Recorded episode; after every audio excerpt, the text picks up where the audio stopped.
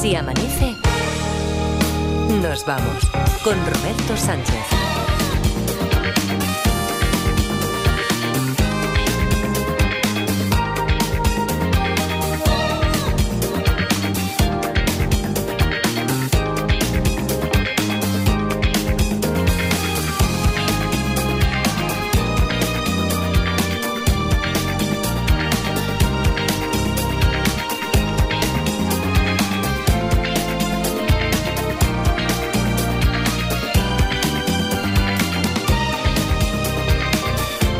4 y 6, 3 y 6 en Canarias. Saludos, señoras, señores, ¿qué tal? ¿Cómo están? ¿Cómo estáis? Muy buenas noches, bienvenidos, bienvenidas y felices madrugadas de radio. Bueno, los buenos días se los damos ya, se los deseamos a Edgarita. Edgar, ¿qué tal? ¿Cómo estás? Hola, muy buenos días y buenos días, buenos días, buenos días. ¿Qué tal? Todo estoy sensacional. Buenos días, buenos días, buenos días. Sí, para todo el mundo. Ah, pa- pa- vale, vale, vale, vale. Digo, ¿por, por qué repartes tanto buenos días? Pa- pa- para todo, Para para, que a todo el mundo. a veces Vale, no vale, llega, vale. a lo mejor alguno dice, pues Por si a mí no me ha llegado bien, ¿eh? Bien, bien, bien, bien, no, y ya no queda ninguna duda. Parda, ¿cómo está? Buenos días. ¿Qué pasa, Robert? Pues Buenos nada, días. aquí, aquí estamos, que es miércoles ya, que es 14 de diciembre, que tenemos por delante pues un par de horas casi. De, de- de- ya sabes que aquí puede ocurrir cualquier cosa, pero eh, de lo que casi estamos seguros, que a las cuatro y media vamos a despertar a Félix Martín, porque hoy tenemos juzgado de guardia. Qué bien. Hoy tenemos sesión con el fiscal y que antes deberíamos, no sé si haber resuelto, pero al menos haber empezado a intentar resolver una historia que ya he advertido. Miguel de Zaragoza, no puedes jugar. Porque es una historia que firmó él y que nos ha enviado, nos envió, ya se ganó un número por ello, a detectives.cadenaser.com y la historia sobre lo que Miguel nos mola porque lo, lo mismo que te manda unos mantecados, te manda una historia. Sí, ¿eh? sí, sí, sí, sí, sí, sí. Miguel de, de Zaragoza, que ha- había enviado una, una historia, digo, eh, que no sé si hemos titulado, él ya había titu- titulado Huellas sobre la sangre, y que, y que dice así. Cuando van a cerrar el mercado, se dan cuenta de que Javier, el de la pescadería, no ha recogido todavía su puesto. Así que, intrigados, van, buscan, hasta que un compañero abre la cámara frigorífica y se lo encuentran allí. Está asesinado. A cuchilladas. El inspector Benítez, que es el que se encarga una vez más de, de este caso, observa la escena del crimen, ve, apunta huellas de pisada sobre un gran charco de sangre, huellas, por cierto, que dejan la marca de las botas de agua que usó el asesino. El asesino, o asesina, sale en las cámaras de vídeo, porque hay cámaras de vigilancia, pero de espaldas. Y la complexión de todos los candidatos, porque eh, a las horas en las que se pudo haber cometido el, el crimen, pasan por allí, lo ven las cámaras siete personas. La complexión de todos es más o menos igual. Y todos llevan puesto un chubasquero que han cogido también de, de la percha, el típico, ¿sabes? Con el que se trabaja así en el mercado de las cámaras frigoríficas. Bueno, Benítez apunta todo eso, huellas en la sangre, chubasquero. ¿Es una novela o es un complexión? Es un caso, un caso. Eh, cuantos más datos tengas, mejor, porque así no te tengo que decir que no, parda después. Eh, Bueno, ya veremos. ya veremos, ya veremos. Con todos esos datos, Benítez dice, ya está, ya sé quién ha cometido el crimen. Jolín. Ahora lo tenemos que averiguarnos. Es que ¿De Benítez, Benítez? Benítez Es largo. es Benítez, hacha, ¿eh? Benítez tuvo una vida complicada en su momento.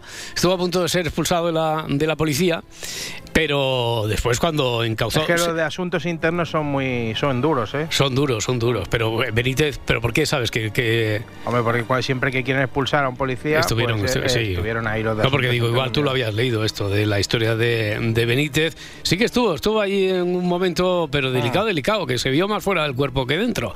Pero después la inspectora jefe Velasco lo encauzó bien y fíjate, hemos hecho de él un hombre de provecho. Tanto que con todos, con estos datos, Parda, ¿te hace falta alguno más? ¿Te recuerdo la novela? o- Sí, sí, por favor, Vale, sí, van a hacer, datos. mira, a ver, eh, olvídate, no apuntes nada, solo proyecta la, la película. Van a cerrar el mercado Sí. y falta el pescatero. Pescatero que le dicen, en algunos sitios se llama pescatero. Sí, sí, pescateros. Pesca- pescateros. ya, no, Pescadero, en- pescadero, en la mayoría de sitios, pero pescatero, mayoría. pescatero. sobre todo en Cataluña. En lo- Cataluña. Porque viene de peixaté. Ya, no, pero por ejemplo, eh, Miguel, Claro, por la proximidad debe ser. Creo que originalmente había puesto pescatero también, Miguel. Creo Ah. recordar, ¿eh? pero bueno, da igual. El, el que tiene la- el puesto de la pescadería no está. ¿Dónde está? ¿Dónde está Javier? Tal. Van buscando, abren la cámara frigorífica y allí está acuchillado. Escena del crimen. Gran charco de sangre y pisadas con botas de agua. Forma parte de la indumentaria, las botas de agua y el chubasquero que se han puesto las siete personas que pasan por delante, pero dando la espalda. Y que todas tienen más o menos la misma complexión. Bueno, pues eso ya es suficiente para el inspector jefe Benítez para averiguar el caso. Podéis preguntar, ¿tenéis ya alguna pregunta rápida? Sí, venga, Ah, venga, tira. ¿La persona que lo asesina es del gremio? ¿Es pescatero, pesca, eh, pescadero? Ya, carece de importancia. Vale. carece de importancia. No es por ahí por donde obtiene la pista fundamental el, el inspector. Vale, el, el- el asesino entiendo que conocía a Javier. Se supone que es alguien por ahí del. Porque como son siete personas que. No, Ya estamos. ya, está- Bueno, ya estamos, ya estamos con el conocía. Sí, no, pero que como se supone que es del mercado, porque es alguien que ha utilizado un chubasquero, se ha puesto las botas, sabe dónde está todo. Sí, imaginemos. Pero también te voy a decir un carece de importancia, Parda. Sí, sí. se supone que sí, como mínimo sabía, sabía moverse por allí, por el entorno. ¿eh? Vale, pues preguntáis lo que queráis a partir de este momento. Yo respondo sí, no, carece de importancia. Voy a poner una canción que no estaba, no estaba en la lista. No puede ser. No, no, sí, sí puede ser, sí puede ser. Os voy a contar por qué. Eh, es una canción que, por ejemplo, en los 80 fue una canción de los 80, pero una canción muy potente, muy potente de los 80. En los 80 nadie podría haber imaginado que después, en una selección así de cierto eh, para entendernos, podría haber figurado una canción así. Y yo recuerdo que quien ahora, por ejemplo, es mano derecha de Alejandro Sanz, Chávez, que estaba trabajando aquí, que vino de Algeciras, me lo encontré en, en la discoteca, no en, una- en la discoteca de la casa. Estaba haciendo selección, y eh, estaba haciendo selección para lo que era en aquel tiempo, yo qué sé, Radio 80, M80, la que ponía las canciones de las clásicas. Y esa Serie canción. Oro, Radio 80, Sí, por Oro. ejemplo. Y la que vamos a poner ahora estaba sonando a final de los 80, principios de los 90, no recuerdo exactamente. Y, y recuerdo que tuvimos esa conversación. ¿Tú te imaginas que en la Radio 80, en los 40 Classics de el 2000 y pico, sonaran estas canciones? Él creía que sí. Yo no daba ni un duro. Ah. Pero aquí está.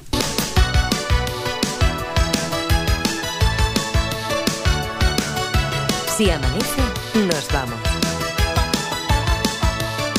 Con Roberto Sánchez.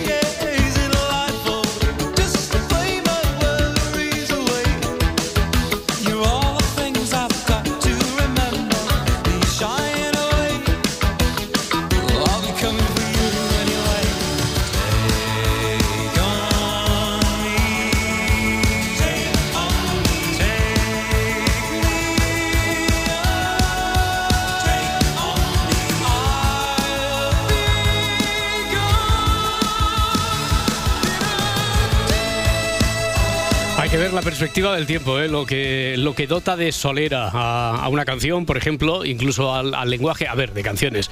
También recuerdo que la conversación, en algunos términos, Chávez, eh, yo creo que llegaba a defender que hasta las canciones de Modern Talking. Digo, no, no, espérate. Imposible, por, por ¿no? allá no, por allá no pasó, quiero decir.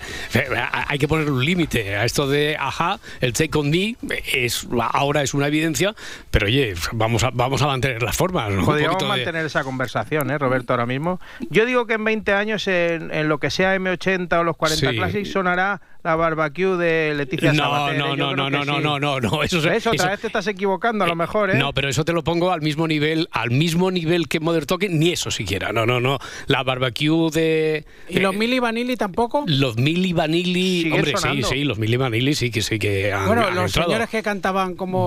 Los que firmaban discográficamente como Mili Vanilli, a saber quién estaba ahí detrás, no Los estaba ni negros Mili ni Vanilli. Exactamente, eso sí que han entrado en las listas así de, de grandes éxitos de, de oro. Eh, pero esto pasa, claro, es la cultura. eh, en realidad el lenguaje, por ejemplo, pues también es flexible eh, y también es permeable al, al tiempo. Eh, hace un ratito estábamos manteniendo en, en la redacción, a raíz de el próximo término que nos va a proponer Eva Lorenzo, cuando tengamos oportunidad de ir a, a lo de el diccionario de la generación Z, estábamos hablando, es como lo del PEC, de por el culo. Sí, por el culo. Que, que esto a lo mejor, al- algunas expresiones, algunos giros caerán en desuso, otras se verán como ahora ve la generación Z, cosas como el nasty de plastic, que no entienden absolutamente nada, y otras a lo mejor sí que acaban mm, formando parte de nuestro lenguaje. Y poníamos el ejemplo, ¿os imagináis en la sociedad en la que se hizo, hizo eh, carrera la expresión del de puta madre? Sonaría, imagino, que, que tan raro y estrambótico como nos suena ahora lo del PEC, ¿no? O lo de Ah, por pues esa- sí, sería algo, pare- es no algo te parecido. enrolles, Charles Boyer. No te enrolles. ¿Ves? Esa, por ejemplo, eh, eh, queda, queda, queda en Queda de modé, ¿no? Que, queda de modé. Como el propio término de modé queda de modé de los 80. Bueno, venga, 900, 100, 800, vamos a jugar a esto de los detectives, huellas sobre la sangre, la historia inspirada en el relato que nos había enviado Miguel de Zaragoza. Juancho, que está en ruta. Hola, Juancho, ¿cómo estás? Buenas noches. Buenas. Hola, Juancho. Hola, Juancho. ¿Cómo estás, Juancho? ¿Cómo va? ¿Cómo va la carretera por ahí? ¿Está dominada? Bien, bien, bien. Hoy ya vamos más fresquitos. Ya aquí en Sarrión, ya en la frontera con, con de Teruel con Castellón, dos grados y medio. Dos grados y medio. Bueno, pues entonces empieza a notarse, sí que es cierto que ahí es una zona donde podría ser más sensible a una madrugada como esta, ya casi de invierno, pero dos grados y medio. Pues Eso lo comentamos después con, con Luismi. Ya se va notando eso que va anticipando el pronóstico de que vamos a tener ya invierno, van a bajar incluso 10 grados.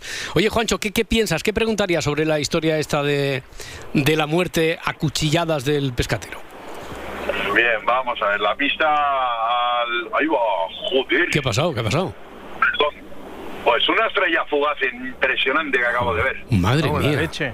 Ya, te- ya tenemos más cosas que comentar entonces con... Ya lo, eh, ya lo avisó Luismi que iba a La parda se está poniendo nerviosa, que cuando habla de- ¿eh? Uf, que- una- ha, ha- ha ca- ha caído ahí delante de tu cabina o qué? Bueno, que ya nos dijo que Bueno, a- da la a sensación, lejos, da la pero se ha sensación. visto impresionante. He visto varias ya hoy, pero la de la de ahora ha sido impresionante. Madre mía, ahí va. Y al principio me has asustado, ¿eh? porque digo, claro, vas conduciendo y a ver, Oye, a ver qué ha has visto. un Ah, reno. Claro, bueno, o, o, o a saber qué se le puede haber ocurrido ahora si van en carretera Iker.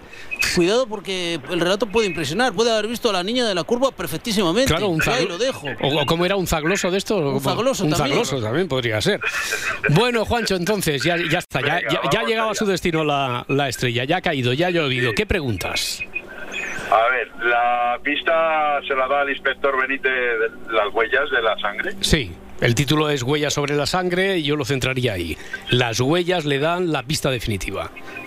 Vale, el tamaño de la huella es lo que Eh, hace descubrir el tamaño de la huella, no. ¿Y la trayectoria de las huellas dejadas le conducen al asesino? No. Pues ya está. Bueno, pues tres preguntas muy bien hechas. Tienes un número para el sorteo de mañana y, y que, y que, va- que no te despisten las, las lluvias estas, ¿eh? De estrellas, No, no, las gemínidas. No me despistan, pero impresiona verlas. Impresiona, eh. Impresiona. esta ha sido impresionante, la verdad que Claro, imagino que además por el lugar por el que vas conduciendo ahora, salvo lo de las luces de de tu trasto eh, no hay mucha contaminación lumínica, sobre todo arriba, y que se ve. Menudo espectáculo tienes ahí a partir de. a, a través del pantallazo que tienes delante, ¿no? Pues sí, pues sí, la Sí. verdad que ya te he dicho que, que he visto varias hoy, pero la que he visto ahora, impresionante. Ahí va, bueno, ha quedado testimonio de ello. Juancho, una- un abrazo muy fuerte, buen viaje. Venga, otro para vosotros, buenas noches. Que vaya bien, hasta luego. Vale. Bueno, a ver, nos centramos entonces, Huellas sobre la sangre era el título, era... Era, era fácil deducir que a lo mejor ahí está la clave. ¿Ya pensabais en eso, en centraros en las huellas vosotros también o no? Pues, Yo tengo una pregunta, Sí. no, no sé si pensaba eso. que A ver, a ver. Eh, eh, el asesino, bueno, la pista es alguna algún tipo de, de no sé cómo llamarlo, de cojera del asesino De o pro- cojera. o problema en los pies del asesino. El asesino no tiene ningún problema en los pies. Vale. El asesino, pero, pero está muy bien lanzada esa, esa pregunta, porque además como hay que centrarse, no es en el sentido de los pasos, como había preguntado Juancho, sí que tiene que ver con las huellas, no con el tamaño, Vale. porque Entonces- igual que se pusieron un chubasquero, pues todas las huellas son de, del mismo tamaño. No hay ningún problema de cojera ni ningún problema en los pies. Entonces, ¿qué preguntabas tú, Edgar? Eh, entonces tiene que ver con el dibujo de la huella. El dibujo de la huella es... O sea, el de- quiero decir, la forma, los cuadradicos que deja. No, no, porque todas pertenecen a las botas de agua que se utilizan igual que el chubasquero y todas son del mismo tamaño. Mm, Vale. El tamaño de la huella es exactamente igual, el dibujo de la huella. Pero bueno, a ver, dibujo de la huella, claro, es de un pie del 40, por ejemplo. ¿no? Sí. Todos Dibujo tienen como un tal. 40. Todos tienen, bueno, le- es que solo hay una huella, no, no hay dis- 27 Claro, huellas, hay unas claro. huellas, son del 40, Claro. ya. Pero, pero, pero. Claro, porque quien pisó la sangre fue quien estuvo allí. Solo hay unas huellas, pero es que las huellas pueden pertenecer a cualquiera, porque todos tienen las mismas. ¿Quién se ha puesto las botas? ¿Sabes? Mm. 900, 100, 800.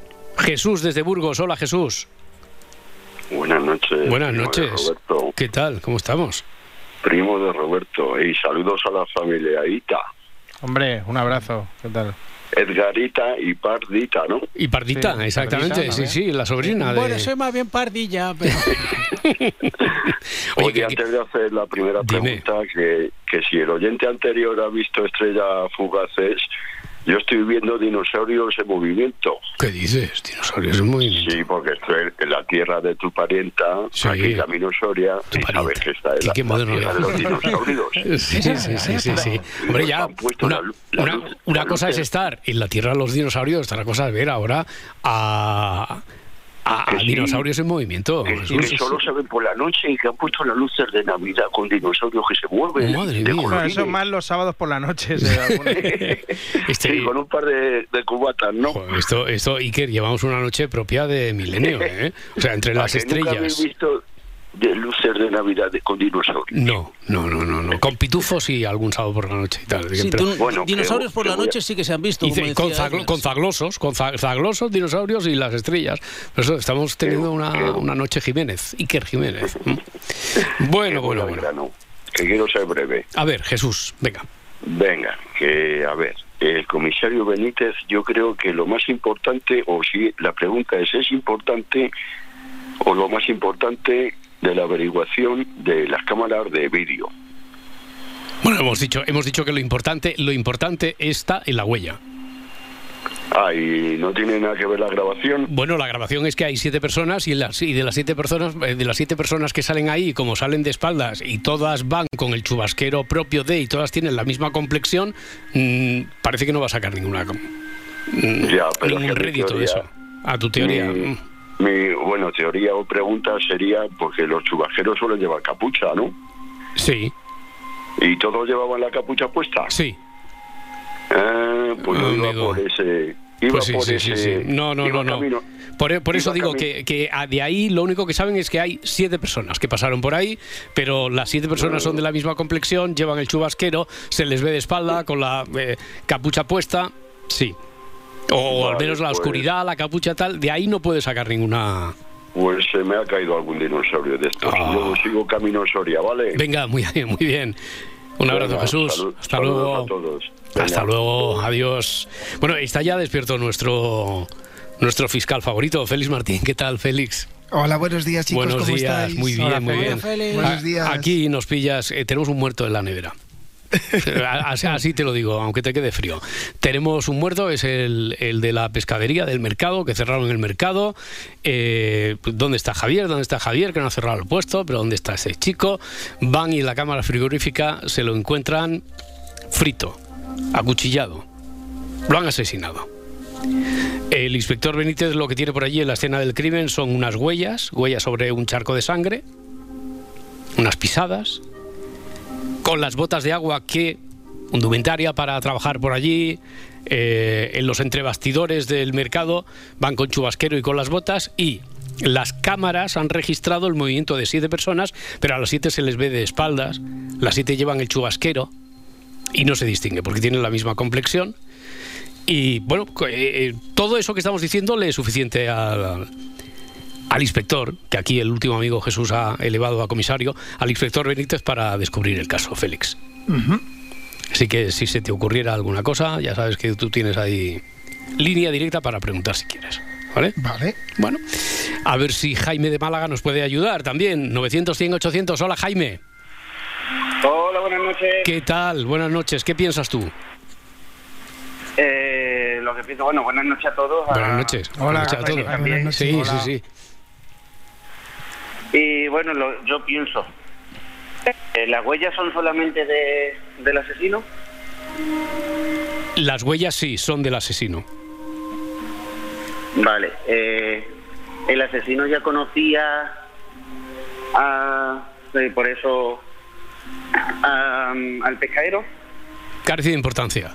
Hemos dicho que se supone que sabe, al menos que eh, es muy probable que sea alguien ahí o que conoce esa, esa parte del mercado como para moverse con solvencia, ponerse el chubasquero, ponerse las botas, etcétera, pero no nos va a ayudar mucho más a ver eso. Vale. Eh, ¿El asesino ya es conocido por el, por el inspector Benítez? No, No. no. Bueno, pues nada. No, no doy ni una. Bueno, a ver, a ver, es que eh, tú te estás haciendo un parda ahora mismo, te sientan lo- Los noes de respuesta también dan muchas pistas. Jaime, Ya. o sea, que por ejemplo saber que Hombre, si lo conocía no lo claro, claro, claro, claro, es que todo cuenta en la investigación. O sea, que no Eh, desesperéis. Oye, y una cosa que no tiene nada que ver con eso, pero Dime. en Cataluña que se le dice pescatero, Bueno, Sí. eh, sí, a, a que sí. Eh, eh, Sí, sí, sí. eh, Es de uso muy común lo de hablar de la, del Vale. pescatero. Sí, sí. Sí, por la ya traducción. entiendo, es que Hmm. mi Sí, porque es aquí es que catalán. Ya, ya, ya. Es que sí, es por la traducción, como estaba diciendo antes Edgar, como dicen ahora la parda, que es peixaté. Entonces, yo creo que a lo mejor es una deformación de. Sí, lo que no se dice es perruquero. No, perruquero no. Bueno, Bueno, salvo, sí, que, salvo que sea de perro, sí. Pero se dice peluquero, no de perruquería, pero se dice peluquero. Pero sí, pescatero, pescatero se dice de forma así muy habitual. Claro, entonces ya, Hmm. ya entiendo a mi padre. Es que claro, muchas veces aquí en Málaga dice el pescatero. Digo, Ya. papá, pescadero. Es que yo no sé dónde Mm. te saca. Y ya espera, espera, espera un momento. Vamos a preguntarlo eso también, porque mis padres también son de, de Málaga y yo también en mi casa, independientemente de que hayamos vivido aquí en, Catalu- en Cataluña toda la vida, eh, siempre he oído lo del pescatero. O sea que tss, a, a ver si por Ay, ahí viene de ojo, otra vida. cuidado. Cuidado, cuidadito, cuidado, ¿eh? O sea, Jaime, espérate, A ver, espérate. yo, Vamos yo a es verlo. siempre he escuchado lo de pescadero. para Sí. Mi abuela, mi madre y demás. entonces, Sí, sí, sí, no- sí, no sí. sé. Bueno, bueno, bueno, pues vamos a preguntar, vamos a preguntar que no está tan claro eso de que sea catalán, solo Pero que yo también. que tú también eres catalán y te suena raro lo del pescatero. Bueno, y vamos a preguntar, ver, vamos a preguntar si, de si viene por otra vía. De nacimiento, bueno, bueno, Que yo, yo nací en Lerida, yo nací en el Arnau de Vilanova, pero con cinco meses mi madre, que es de aquí de Málaga, dice, hola, ya. Mm, por eso aún conservas el acento catalán. Claro, sí, sí, se le nota. Digo, Jaime, Bueno, ¿qué? es que el, el acento, el acento tampoco es que se pierde mucho, ¿eh? No, yo- eh, bueno, a ver. Jaime, me, me gustaba más el otro. Eh, y- pero que cuando lo veíamos, ¿verdad? Y qué raro que llame Jaime de Málaga si tiene un acento de Palafrugell, así muy, muy, muy, Es que muy. tengo, tengo un acento raro. Ya, no, no, tiene un acento, tiene un acento de ahí, de, de Málaga, Málaga. Eh, No, es verdad, escúchame, cuando, cuando estuve una vez de, en vaca- eh, de vacaciones allí en Sí, todo el mundo me decía, tú eres del sur, ¿no? Digo, hombre, yo sí, claro que soy del sur. Dice, tú tienes sed de Córdoba. Digo, pues mira, no, un poquitín más para abajo de Córdoba. Bueno, por ahí, por ahí, por ahí, por ahí. Sí, sí, te lo oye, bien. Bueno, oye, Jaime, pues sí, nada, hemos concursado muy bien. Sí, dime. Sí, Aquí en Málaga siempre me dicen, tú eres del norte, ¿no? Tú tienes de Asturias o digo, no, más, más al lado, más al Sí, lado. sí, sí, sí, sí, sí. Bueno, pues es que yo eh, te confundiría estando en Málaga también. Tienes un acento. La- Laura Martínez, por ejemplo, que es de Asturias, dice, es raro también que. Yo había un momento que pensaba, a ver si es Adriana Morelos, porque tiene así el acento. Bueno, Jaime, venga, que, que vaya muy bien, que se dé muy bien la madrugada. Un abrazo. Igualmente. Muchas gracias, hasta luego, hasta ahora. Oye, estaba pensando, Félix, que esto además conecta directamente con el tema del que vas a hablarnos hoy. Eh, esto que decía Jaime, que había nacido en Cataluña, pero eh, decía como si fuera algo ofensivo, pero solo de nacimiento, es solo de nacimiento, o sea, muy, muy, muy, muy de la seba no, no se siente, no se sentía Jaime. Tú imagínate, eh, hablemos de política ficción. Jaime nace en Cataluña y nada más nacer, Cataluña se independiza. Pero Cataluña se independiza y a la vez no es reconocida por la comunidad internacional. ¿Podría ser un caso de apátrida? Oye, pues podría, podría, podríamos tener, sí, sí, es ¿Ah? uno de los motivos de origen de la patridia, sí. Vale, vale, vale. va- eh, por ahí vamos a ir esta, esta madrugada, porque es posible que, como imagino que te ha pasado a ti, Félix, a todos nosotros, que vivimos en esta sociedad occidental bajo el paraguas de nuestra nacionalidad española, etcétera, y no nos, no nos hemos mm, puesto caso. Yo creo que, salvo que la ficción, alguna película, algún libro nos haya llevado a ese territorio, yo creo que pocas veces nos hemos puesto eh, en la piel de quien como por ejemplo este, eh, este caso de ficción que poníamos de Jaime, se pueda sentir así desprotegido, ¿no? Que no tenga un pasaporte, que no tenga una, una patria.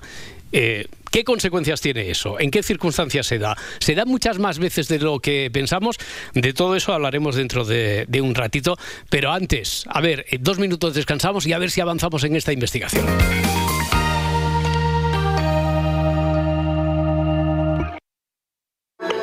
Sigue así amanece nos vamos en las redes sociales. Encuéntranos en Twitter, en Facebook y en Instagram. El humor está en la SER. Y nada, que fui a ver a Bob Dylan, tío. Hostia, qué bueno. ¿Y Sí, qué tal? sí, eh, yo creo que no toca bien el piano.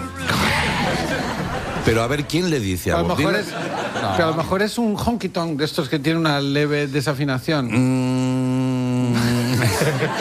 No, es un piano que él usa para... ta, se da una nota de... eh, Hostia. A ver, la, la definición de lo que estás haciendo es un gato tirado contra la torre Eiffel. No, no, no, no, Entre no, el piano no, que hace Juan Claviel que hace. eh, eh, Silvia se durmió en una canción. Cadena SER, la radio con mejor humor. Quien tiene boca se equivoca. Y quien se equivoca. Tú sabrás lo que haces. Bueno, Se las ve con Isaías. A ver si lo digo bien. El gran maestro internacional nacionalizado español, Ibrahim Karakulov. Karakulov. Kamrakulov. Yo creo que es así mejor. Es que es muy difícil, joder. bueno. Difícil muy, no muy es. difícil tampoco parece, pero. Es terreno abonado para, no sé. para carcajearse. Desde luego, si un día le tienen que dar un premio a mío. no sé qué cara se le va a quedar al pobre. Isaías Lafuente, en la unidad de vigilancia lingüística. Cada viernes a las 5 de la tarde en La Ventana con Carlas Francino. Y siempre que quieras, en Ser Podcast. Me he equivocado y... Cadena Ser. Con la app de la cadena SER y sus notificaciones, la información te encuentra estés donde estés. App de la cadena SER, adaptada a ti. Cadena SER, el poder de la conversación. Si amanece, nos vamos. El juego de los detectives. 4 y 35, 3 y 35 en Canarias y estamos investigando aquí con Félix Martín, fiscal, al que ya hemos despertado, hemos saludado, con él abrimos enseguida el juzgado de guardia, con la parda, con Edgarita, estamos siguiendo las huellas, nunca mejor dicho, de el caso que nos ha enviado propuesta de historia de Miguel de Zaragoza, por cierto, que no he recordado lo suficiente que si envías cualquier propuesta de historia, aunque sea quizá el enlace a una noticia de la que creas que, picando un poquito de piedra, los guionistas pueden sacar de ahí oro. si la envías a detectives.cadenaser.com, ya solo por el hecho de recibirla, se juegue o no se juegue con ella, ya tienes un número para el sorteo de, de cada semana. Bueno, estamos aquí siguiendo las huellas sobre la sangre, las pisadas, que siguen generando también preguntas a través de, por ejemplo, YouTube. Pregunta Isaac si el asesino es cojo. Esto lo habías preguntado tú, ¿no? Más o menos, Parda. Sí, sí, básicamente sí había Sí, preguntas. para si lo recordamos, eh, si las huellas de las botas pertenecen, si son del mismo pie, también pregunta Francisco Javier Eso se en me había Facebook. ocurrido a mí también. Vale, eh, no, no, del mismo pie quiero decir que solo del pie derecho. ¿No? ¿O solo del pie izquierdo? ¿Se refiere a eso? Sí. Sí. Yo entendía también así la, la pregunta, que es casi como decir también si, si era cojo. Lo hemos descartado, tanto una cosa como otra. No, yo había pensado otra cosa. Yo A había de- pensado que piensa. se había puesto dos botas del, del Ah, mismo pie. vale, vale, Ah, vale, sí, vale, eso- vale. eso Una del pie izquierdo, una del pie derecho. Mm. Con las O- prisas o... Sí, o a- al revés. O sea, que, Sí. que la pisada era asimétrica. Como cuando eres chiquillo que te Sí, pones. sí, sí. Pues venga, está bien pensado eso también. Lo descartamos. Descartado. Vale. No sería Uno. eso lo que le da la pista. Ya me he llevado. Venga. Mm. Eh, el asesino volvió sobre sus pasos, pregunta Pedro en Facebook. Carece de importancia. ¿El asesino dejaba otro rastro, aparte de las huellas de los pies? No, ese ahí, la huella de los pies, donde. La huella de las botas, ¿eh? las botas estas de, de agua. ¿El asesino iba acompañado? Pregunta Alberto en YouTube. No. ¿Son de algún animal? Pregunta Eduardo en Facebook. Tampoco. Y si las huellas, quiere reconfirmarlo Pedro en Facebook, si las huellas son de botas de agua, sí, hemos dicho que son todas y por lo tanto todas las que hay allí eh, almacenadas, todas las que podrían haber llevado son del mismo número, del mm, 40, del 41, por ejemplo, y todos tienen la misma, la misma complexión. Eh, 900, 100, 800, vamos a intentarlo con el último detective, José, que está en Granada. Hola, José. buenos días. ¿Qué tal? Buenos días. ¿Cómo estás? Muy bien, camino de Sevilla. Muy bien, hombre, ¿cómo está por ahí la carretera? ¿Tú también estás viendo estrellas caer o no vas en dirección? No, no tienes el panorama que decía Juancho que tenía ahí en el, en el ante su parabrisas. Ver, menos cristal que una furgoneta, Ah. pero sí alguna he visto chiquitita, ah. pero alguna he visto. Alguna, ¿no te ha impactado tanto como el repullo No, ese no, que se ha dado Juancho, no? Bueno, bueno. No, no, no, no.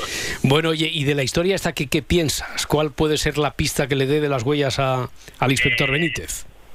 Por que querido entender, eh, toda persona que entra a la cámara frigorífica tiene acceso a los mismos chuanqueres, a las mismas botas. Sí, sí, sí, sí.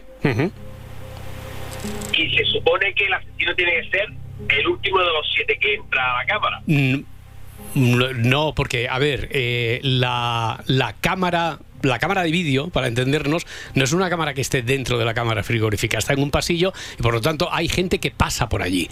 Dirección, que vuelve y que, que pueden ser, no, lo- no los que entran, porque claro, si no, el último ya se habría dado cuenta. o, no, no, no, no es, por, no es porque sea el último, no es porque sea el último. Vale, vale, vale, vale. Hmm. Vale. Pues entonces ya me había dejado por eso, ¿eh? Porque Claro. lo de los siete es lo que me había despistado. Claro, claro, claro, claro. Se jugaba con la cámara, la cámara de vídeo, de videovigilancia, la cámara frigorífica.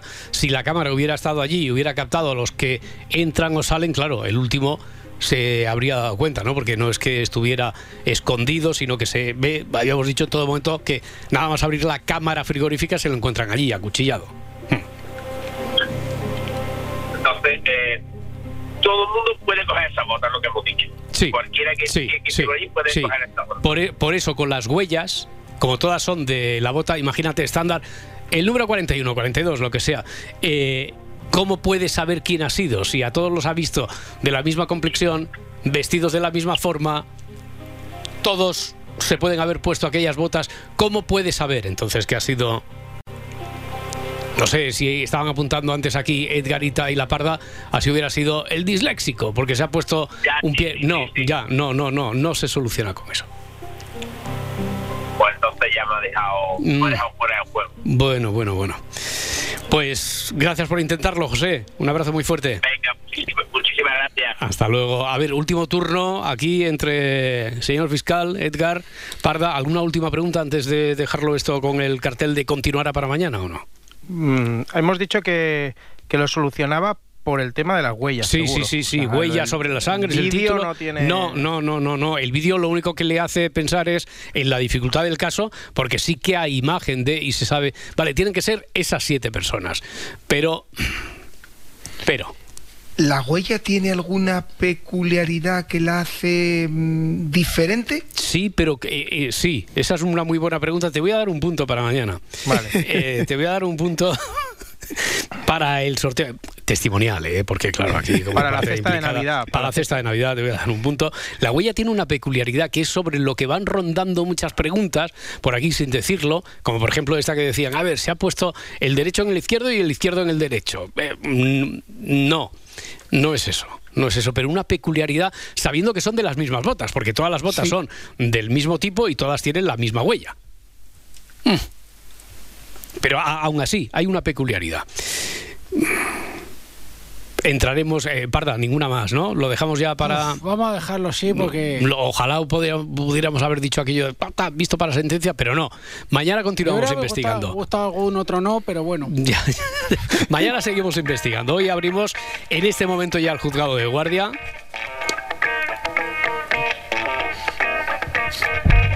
Y esto que decíamos de la nacionalidad, Félix, eh, tú no, no, no había reflexionado al respecto. Me decías ayer por la tarde, bueno, lo que he aprendido buscando, no no sé qué es lo que ha sido, o si me puedes contar, qué es lo que te ha hecho tirar del hilo, eh, qué es lo que te ha inspirado, lo importante que es tener el paraguas de la nacionalidad y no ser apátrida. Hay muchos más apátridas en el mundo de lo que pensamos, ¿no?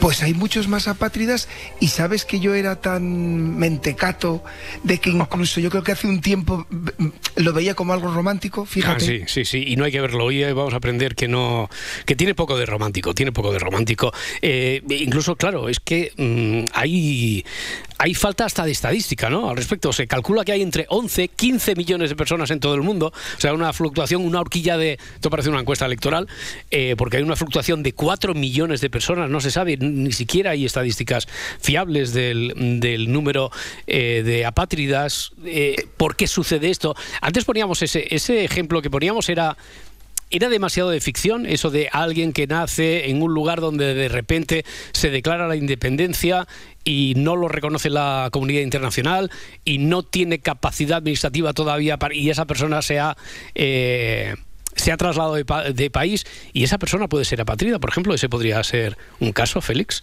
Ese podría ser un caso lo que demuestra efectivamente que lo más importante de todo es que las personas son ajenas a lo que por circunstancias ajenas a su vida puede implicarlas que se conviertan en parias y que no tengan ningún estatus de ciudadanía. Claro. Oye, vamos a arrancar con lo que ya se ha convertido en una, una sólida vieja tradición, que es la de poner un fragmento de película. Esta sería la parte de ficción, eh, que viene de la literatura, del cine, pero después también lo vamos a contrastar con un caso real. Primero, la película. Nombre, graduación y número. Lo siento. No puedo ayudarle. Creo que era piloto. ¿Es usted alemán? No. ¿Cómo sabe que no es alemán si no recuerda nada? Lo encontraron en el Sáhara junto a un avión estrellado. ¿Por qué se empeña usted en que siga con vida? Porque soy enfermera. Un hombre sin nombre, sin patria y sin pasado. Está enamorada de él. Bueno, imagino que habéis reconocido la mayoría. La película es una película eh, de 1996, El paciente inglés, eh, basada en la novela del mismo título. Fue la película además más premiada en la gala de, de los premios Oscar de ese año. Un total de nueve Oscars se llevó, nueve estatuillas de 12 candidaturas a las que había obtenido una nominación. Eh, por- es una película que la has escogido tú, Félix. ¿Por qué? Pues dos razones. Hay una razón personal, es mi película favorita. De, de- aparte de Casablanca, es mi película favorita. La fui a ver al cine tres o cuatro veces, y eso que era muy jovencito. Y dos, porque habla de la patria, de las consecuencias dramáticas de que una persona no, no, no tenga la condición de nacionalidad y de cómo eso afecta a la vida de las personas, que en la película pues incluso es la causa de que una de ellas muera. Una película preciosa, preciosa, preciosa, preciosa. Sí, eh, este sería el, el caso. No sé si quizá por eso eh, habías llegado a romantizar también el, el término este de, de apátrida que después uno enfrentándose a la realidad ve que tiene poco de tiene poco de eso, ¿no? Tiene poco Pues de creo que, ¿sabes que lo estoy pensando conmigo mismo? Y creo que tienes razón. Es creo posible, que, es posible. sí, que Va- lo va- había va- romantizado por esto, sí. Vamos al caso real. Eh, lo hemos extraído del testimonio de un vídeo que tiene ACNUR, que hemos encontrado en, en YouTube. Es el caso, la historia de Sergio Chekalov.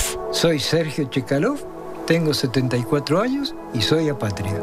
Mi madre era alemana, mi padre era ruso. Era de los alrededores de Yerevan, que hoy es la capital de Armenia. Y hizo la guerra, la Segunda Guerra Mundial. Ahí fue donde se encontraron en una columna de refugiados, mi madre y mi padre. Se acaba la guerra, se organiza el campamento de refugiados. Y eh, al año más o menos nací yo en el eh, castillo de Wilhelmsthal. Se casó con mi madre y ahí planearon eh, irse a la Argentina.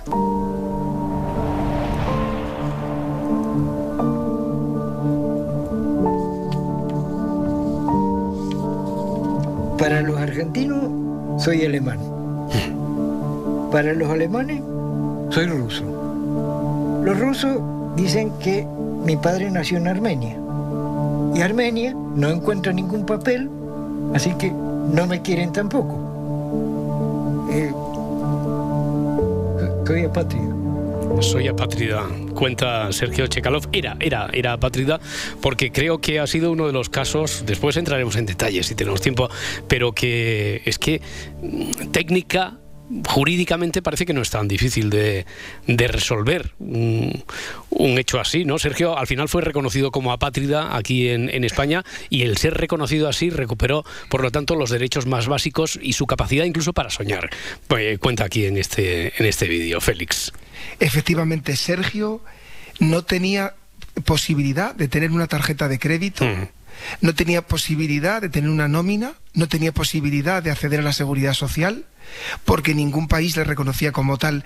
Y con un pequeño cambio, con un cambio de una ley, con un procedimiento que como España, luego lo veremos, ha firmado una serie de compromisos internacionales, hemos conseguido, o se ha conseguido dar dignidad a este señor y que pueda ir al banco, por ejemplo, y sacar dinero del cajero, o, que, o que pueda viajar libremente como, como persona, que es, es, es- emociona, ¿no?, de pensar cómo puede cambiar la vida de una persona por algo tan, tan inocuo, ¿no?, como, como un papel. Sí, formalizar una evidencia, porque es, es lógico que estás teniendo, por mucho que seas la, la administración fría, distante, eh, la estructura del Estado ves ahí a una persona. Entonces esa persona tiene que tener su, y, y hay, hay que reconocerse, hay que reconocerle los, los derechos, su derecho a ser persona de alguna manera, porque, a ver, empecemos por ahí. Eh, dentro de los derechos humanos existe el derecho humano a la nacionalidad, Félix. Sí, y fíjate Roberto, un día tenemos que un día tenemos que detenernos a hablar de lo que supuso la Declaración Universal de los Derechos Mm. Humanos. Efectivamente, el artículo 15 de la Declaración Universal de los Derechos Humanos, que es del año de 10 de diciembre del 48, acaba de cumplir ahora el aniversario, nos dice: toda persona tiene derecho a una nacionalidad y a nadie se le privará arbitrariamente de su, de su nacionalidad ni del derecho a cambiar de nacionalidad.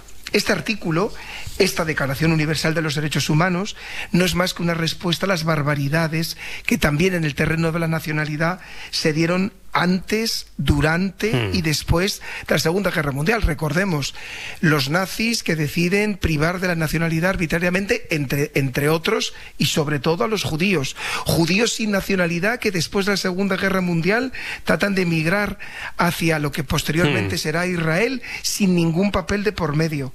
Eh, alemanes que quedan en los países eh, en los países vencedores de la Segunda Guerra Mundial y que los países vencedores les niegan cualquier nacionalidad.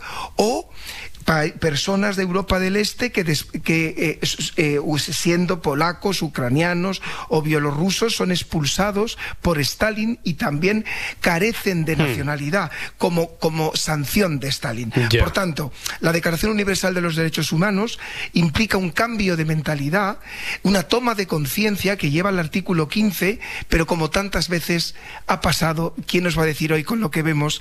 Esa toma de conciencia y ese artículo, pues en mucha, en gran parte va a quedar en papel mojado. Ya, oye, pero eh, tanto fue así que eh, tengo entendido que se llegó a, a dictar un convenio internacional para proteger a las personas apátridas, ¿no? Eh, que fue así, ¿qué, ¿qué pasó con ese convenio? Efectivamente, fíjate, si, si nos ponemos a mirar lo que pasa en el mundo de, de finales de la Segunda Guerra Mundial durante los 15 años siguientes, es que hay una conciencia humanitaria muy grande, ojalá la tuviéramos ahora, ¿no? Y en el tema, todo esto que hemos comentado de lo que pasa en Europa con los judíos, con las personas de Europa del Este, con los alemanes, lleva una toma de conciencia de que es necesario que se apruebe un texto internacional, eh, una convención sobre los derechos de los apátridas que se hace en 1954 para reconocer lo que tú has dicho antes, que pasa con, con nuestro amigo Sergio, ¿no? Para que se les reconozca un mínimo de derechos que haga que no sean parias. ¿Pero qué Sin ocurrió? embargo, ¿Qué ocurrió entonces? Efectivamente, esta convención tiene dos problemas. Una, que no se adhiere en todos los países del mundo, ya lo veremos. Hmm. Pero hay países, ahora mismo hay adheridos 97 países en el mundo, pero faltan países tan importantes, vamos a poner tre- tres ejemplos, como China, Estados Unidos o Rusia, por Hombre, ejemplo. su- sumando la población de esos países, pues ya... Imagínate, Claro, claro, imagínate. claro, claro. Y en segundo lugar, ¿de qué nos sirve que se haya ratificado un tratado por un país si luego ese país no regula un procedimiento para reconocer a una persona apátrida como tal? Hmm. Oye, porque para el derecho como tal, eh, ¿qué- ¿cuándo una persona es apátrida? Pues fijaros qué sencillo es. Dice el artículo 1 de la Convención de 1954, dice esto. A los efectos de la presente convención, el término apátrida designará a una persona que no sea considerada como nacional suyo por ningún Estado conforme a su legislación. Hmm. Ya. Eh, si, si te parece, podemos entrar en las principales causas del- de, Porque antes poníamos un ejemplo, un ejemplo casi de ficción que salía aquí de, de Rondón. Pero, eh, ¿cuáles son las principales causas de, de la patridia? Pues mira, a ver si te pasaba, a ver si os pasaba, chicos, lo mismo que me pasaba a mí. Yo antes de preparar este programa, aprendo tanto preparando el programa, yo pensaba, no sé si os pasa a vosotros, así pensando en frío, digo, no, la causa principal de la patridia tiene que ser las migraciones internacionales, ¿no? Mm. La gente que migra a otro país y que en el interim pues se queda su, su nacionalidad. No sé si podría pasaros lo mismo a vosotros. Sí, sí, sí, sí. Por, por eso, por eso. Y, y imaginábamos que eran muchos menos de los que parece. Cuando te dicen 11, 15 millones de personas que pueden estar en esa situación. No sé, Edgar, tú, te- imagino que no te imaginabas una cifra así, claro. Hombre, no, pero lo primero que piensas es en eso. no Claro, en refugiados de guerra, claro, etcétera. Sí, sí, Vale, sí. sí. Pues atención a este dato alucinante. La mayoría de las personas apátridas nunca han salido del territorio donde han nacido. A ver, a ver, eso, eso, eso no lo tienes que contar entonces, ¿no? ¿Mm? Es fuerte, ¿verdad? Es fuerte. Hay un informe de la ACNUR, de la que me quito el sombrero porque es gracias a esta campaña de la ACNUR, de la que hablaremos también, no sé hoy la, la próxima semana, por la, que se ha- por la que yo he tomado conciencia de este, de este problema, que se hace en el 2017, fijaros, que llega a tres conclusiones. Y ya veréis cómo, como siempre, conectamos con las mismas cosas. Qué casualidad, chicos, que más del 75% de las personas apátridas pertenecen a un grupo minoritario dentro de un país.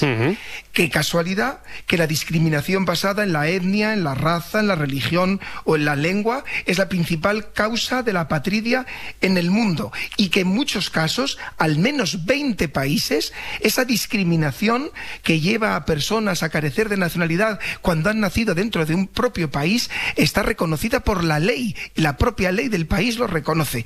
Y qué casualidad, la apatridia afecta mucho más a las mujeres que a los hombres. Ya, oye, pues si te parece, a ver, eh, esto no lo, no lo podemos dejar así. Vamos a ir una por una de, de esas causas para que nos cuentes, para, eh, para tenerlo, para ilustrarlo de una forma mucho más, más clara, cómo puede ser que alguien nacido ya en un país que no se ha movido, que no ha sido refugiado de guerra, esté en esa, en esa situación.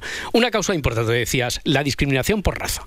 Efectivamente, lo que se hace es eh, que hay determinados países donde se excluyen a grupos específicos por motivos de discriminatorio, eh, por motivos discriminatorios. Por ejemplo, eh, ya pondremos ejemplos concretos en el mundo, ¿eh? Pues un grupo minoritario en un país que tiene una religión distinta, pues se hace por arte administrativa alguna norma concreta que automáticamente, sin parecer que es discriminatoria, a esa minoría que en mi país tiene otra religión, casualmente que ha nacido en mi país, que ha vivido en mi país, que llevan generaciones en mi país, casualmente no van a tener la nacionalidad de mi país. Ya, es el caso de los judíos, decías, en la, en la Alemania de la Segunda Guerra Mundial. ¿no? Efectivamente, Ya, luego ya, ya. pondremos ejemplos actuales. Vale, vale. Eh, la discriminación por, por género también puede ser, también se puede dar, sí. Fijaros, en 25 países, dice el ACNUR, en la actualidad, la legislación del país no permite a las mujeres transmitir su nacionalidad en igualdad que los hombres. Por este motivo, muchos niños y niñas que, por ejemplo, no tengan un padre conocido, pueden convertirse en apátridas si no tienen ese padre o si el padre también es apátrida. ¿Vale? O que desaparezca o fallezca. Por arte de la discriminación hacia la mujer, por arte mágico, ese niño va a carecer de nacionalidad. Eh, otra causa determinante, eh, yo creo que de, de alguna forma ya había salido por aquí, estaba flotando en el ambiente, es la, la aparición, de, el surgimiento de nuevos estados y la modificación de las fronteras, claro. Efectivamente, el ejemplo, el ejemplo perfecto es lo que ha pasado en la Unión Soviética. Por ejemplo, después del colapso de la Unión Soviética en 1991, ¿qué, es- qué ha sucedido? Pues que en muchas ocasiones hay personas que de repente han nacido en un país, por ejemplo, pensemos en minorías rusas en una, eh, en una república asiática de la Unión Soviética, pues muchas de estas, sobre todo, fíjate que aquí se conectan dos de las causas que hemos visto, ¿no? Minorías de una, eh, de, de una nacionalidad que por las casualidades fronterizas ahora viven en otro país, resulta que ni, el- ni, la, ni, la, ni la minoría de la que provienen, ni el país en el que están, ninguna de las dos les reconoce la nacionalidad. Se quedan ahí en territorio de nadie. Eh, por lo tanto, ¿se puede llegar a, a tener esa condición de apatridia eh, como resultado de, de una sanción, por ejemplo? Se puede. Hmm. Puede suceder también en algunos países, ya veremos que, por ejemplo, eso en España es, es- es imposible, que los ciudadanos pueden perder su nacionalidad como castigo por haber residido fuera de su país durante un periodo de tiempo prolongado y resulta que luego vuelvan a su país de origen y resulta que ya el país de origen no les reconoce como nacionales y tampoco en el país donde han vivido les reconoce como nacionales y se quedan sin ninguna nacionalidad. Ya, eh, esta situación también puede afectar de lleno a, colectivos especialmente vulnerables ¿no? dentro de una sociedad que no lo sea. Fijaros este dato dramático en el que yo no había pensado. Eh, lo que os voy a poner ahora, amigo mío, es muy, muy frecuente en algunos grupos minoritarios vulnerables en África Central. ¿Qué sucede? Que eh, tienes que inscribir el nacimiento, pero imaginemos pues una tribu que vive eh, muy alejada de la capital administrativa, que tiene una gran vulnerabilidad económica y que la madre y el padre no inscriben el nacimiento del niño en, en esa ciudad, pasan los años, los padres fallecen y ese niño o esa niña nadie le ha inscrito el nacimiento y no existe ni para el propio Estado donde ha vivido toda su vida y sus padres y sus abuelos. Bueno, pues la próxima semana, si te parece, eh, partimos de aquí, ya sabemos las causas, ahora vamos a las consecuencias, que es lo que hace, desde luego, eh, de la vida de esa persona que está en la situación de apatridia, pues un verdadero calvario, un, un infierno. Pues no puede ir al colegio, no se puede inscribir en el servicio de salud o en la seguridad social de ese país. Es imposible acceder a un puesto de trabajo, ya no hablo de un puesto de trabajo de funcionario en la administración, ni presentarse ni votar en unas elecciones, ni tener una cuenta bancaria, ni firmar una hipoteca, ni contraer matrimonio, y me quedo corto porque cont- continuaremos la próxima semana. Solo para desengrasar, que ayer nos enteramos de cómo te vamos a despedir a partir de, a partir de ahora. Félix, mira. Nos vemos en la fiscalía, see you en la fiscalía. See you y la fiscalía, que dicen por ahí. Lo dicen en TikTok, esto es de la generación Z. See you y la fiscalía, Félix Martín. Un abrazo muy fuerte. Hasta Un la próxima enorme, semana. chicos. Hasta ahora. Adiós, adiós.